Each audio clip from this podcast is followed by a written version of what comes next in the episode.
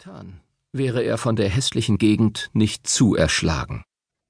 Noch dazu deprimierte ihn die Veränderung, die hier in Priscilla vorging.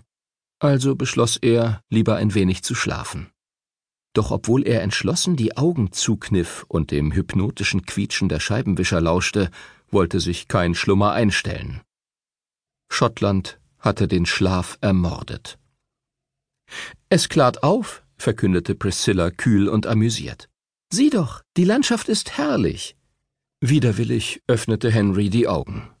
Eine wässrige Sonne tauchte die steilen braunen Berghänge zu beiden Seiten in fahles Licht. Und als sich die Wolken zurückzogen, ertappte Henry sich dabei, wie er hinauf zu den ehrfurchtgebietenden Gipfeln starrte und wieder nach unten zu den nassen Schafen und dem kargen Moor. Henry blickte aus dem Augenwinkel zu Priscilla. Eine Frau, die so gut fahren konnte, hatte etwas Beängstigendes. Im Morgengrauen waren sie in London losgefahren, und Priscilla hatte 640 Meilen nach Norden vollkommen entspannt zurückgelehnt in ihrem Sitz gesessen, die Hände locker am Lenkrad. Sie sah kultiviert und elegant aus. Und dennoch bemerkte Henry eine gewisse Beschwingtheit an ihr, als sie sich ihrer schottischen Heimat näherten, eine aufgeregte Vorfreude, die rein gar nichts mit ihm zu tun hatte. In London hatte er sich an eine vornehme und fügsame Priscilla gewöhnt. Waren sie erst verheiratet, entschied er, würde er darauf bestehen, dass nur noch er fuhr. Während der Fahrt war ein beträchtlicher Teil von Priscillas Triumphgefühl, dass sie sich eine Berühmtheit als künftigen Ehemann geangelt hatte, verebbt. Als er um ihre Hand angehalten hatte, hatte sie nichts als schwindelerregende Glückseligkeit empfunden. Endlich hatte sie das Richtige getan.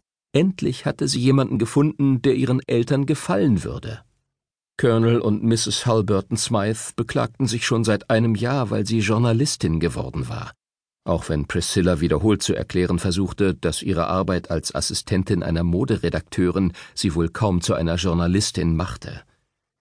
Ihre Eltern waren hin und wieder zu Besuch gekommen, jedes Mal mit irgendeinem angemessenen jungen Mann im Schlepptau. Nun wurde Priscilla unangenehm bewusst, dass sie eigentlich nicht viel über Henry wusste. Er war 38 Jahre alt, klein, mit feinen Zügen, schwarzem Haar und dunkelbraunen, fast schwarzen Augen. Über die Jahre waren mehrere seiner Stücke in experimentellen Theatern aufgeführt worden. Zumeist handelte es sich um böse Satiren gegen Kirche und Staat. Henry erfreute sich großer Beliebtheit bei den Linken. Für sie war er ein wahrgewordener Traum, ein waschechter Eton-Zögling, Spross einer Großgrundbesitzerfamilie, der sich dem Klassenkampf angeschlossen hatte. Und dann hatte sein Stück Duchess Darling in London Premiere. Keiner begriff, was in aller Welt in Henry Withering gefahren war, handelte es sich jedoch um jene Sorte Salonkomödie, die damit beginnt, dass sich der Butler und das Cockney-Hausmädchen über ihre Herrschaften unterhielten. Er ließ überhaupt kein Klischee aus. Da waren Untreue unter dem Adel, ein trotteliger Gardist, eine umwerfende Debütantin, eine matronenhafte Duchess und ein unbeholfener Duke. Aber die Kostüme waren haute couture und es spielten diverse Stars mit.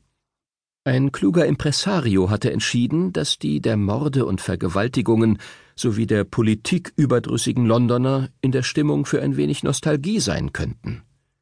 Die linken Zeitungen besprachen das Stück unbeirrt löblich, glaubten sie doch, dass Henry eine überaus intelligente Satire geschrieben habe, die sie zwar nicht so ganz verstanden, aber das behielten die Kritiker selbstredend für sich. Das Publikum liebte das Stück. Die Leute strömten in Scharen ins Theater. Henrys Erfolg war besiegelt, als der linke Flügel schließlich dahinter kam, dass ihr Liebling sie verraten hatte, und die jungen Linken eine Protestaktion vor dem Theater inszenierten, bei der fünf Polizisten krankenhausreif geprügelt wurden und beobachtet wurde, wie ein Mitglied des Königshauses die Stirn runzelte. Am nächsten Morgen stand Henrys Name auf den Titelseiten sämtlicher großer Zeitungen.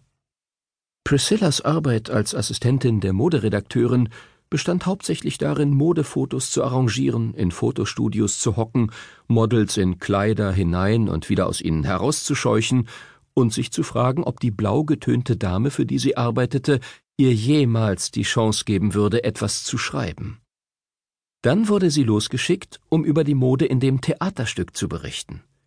Sie war hinter die Bühne gegangen und Henry vorgestellt worden.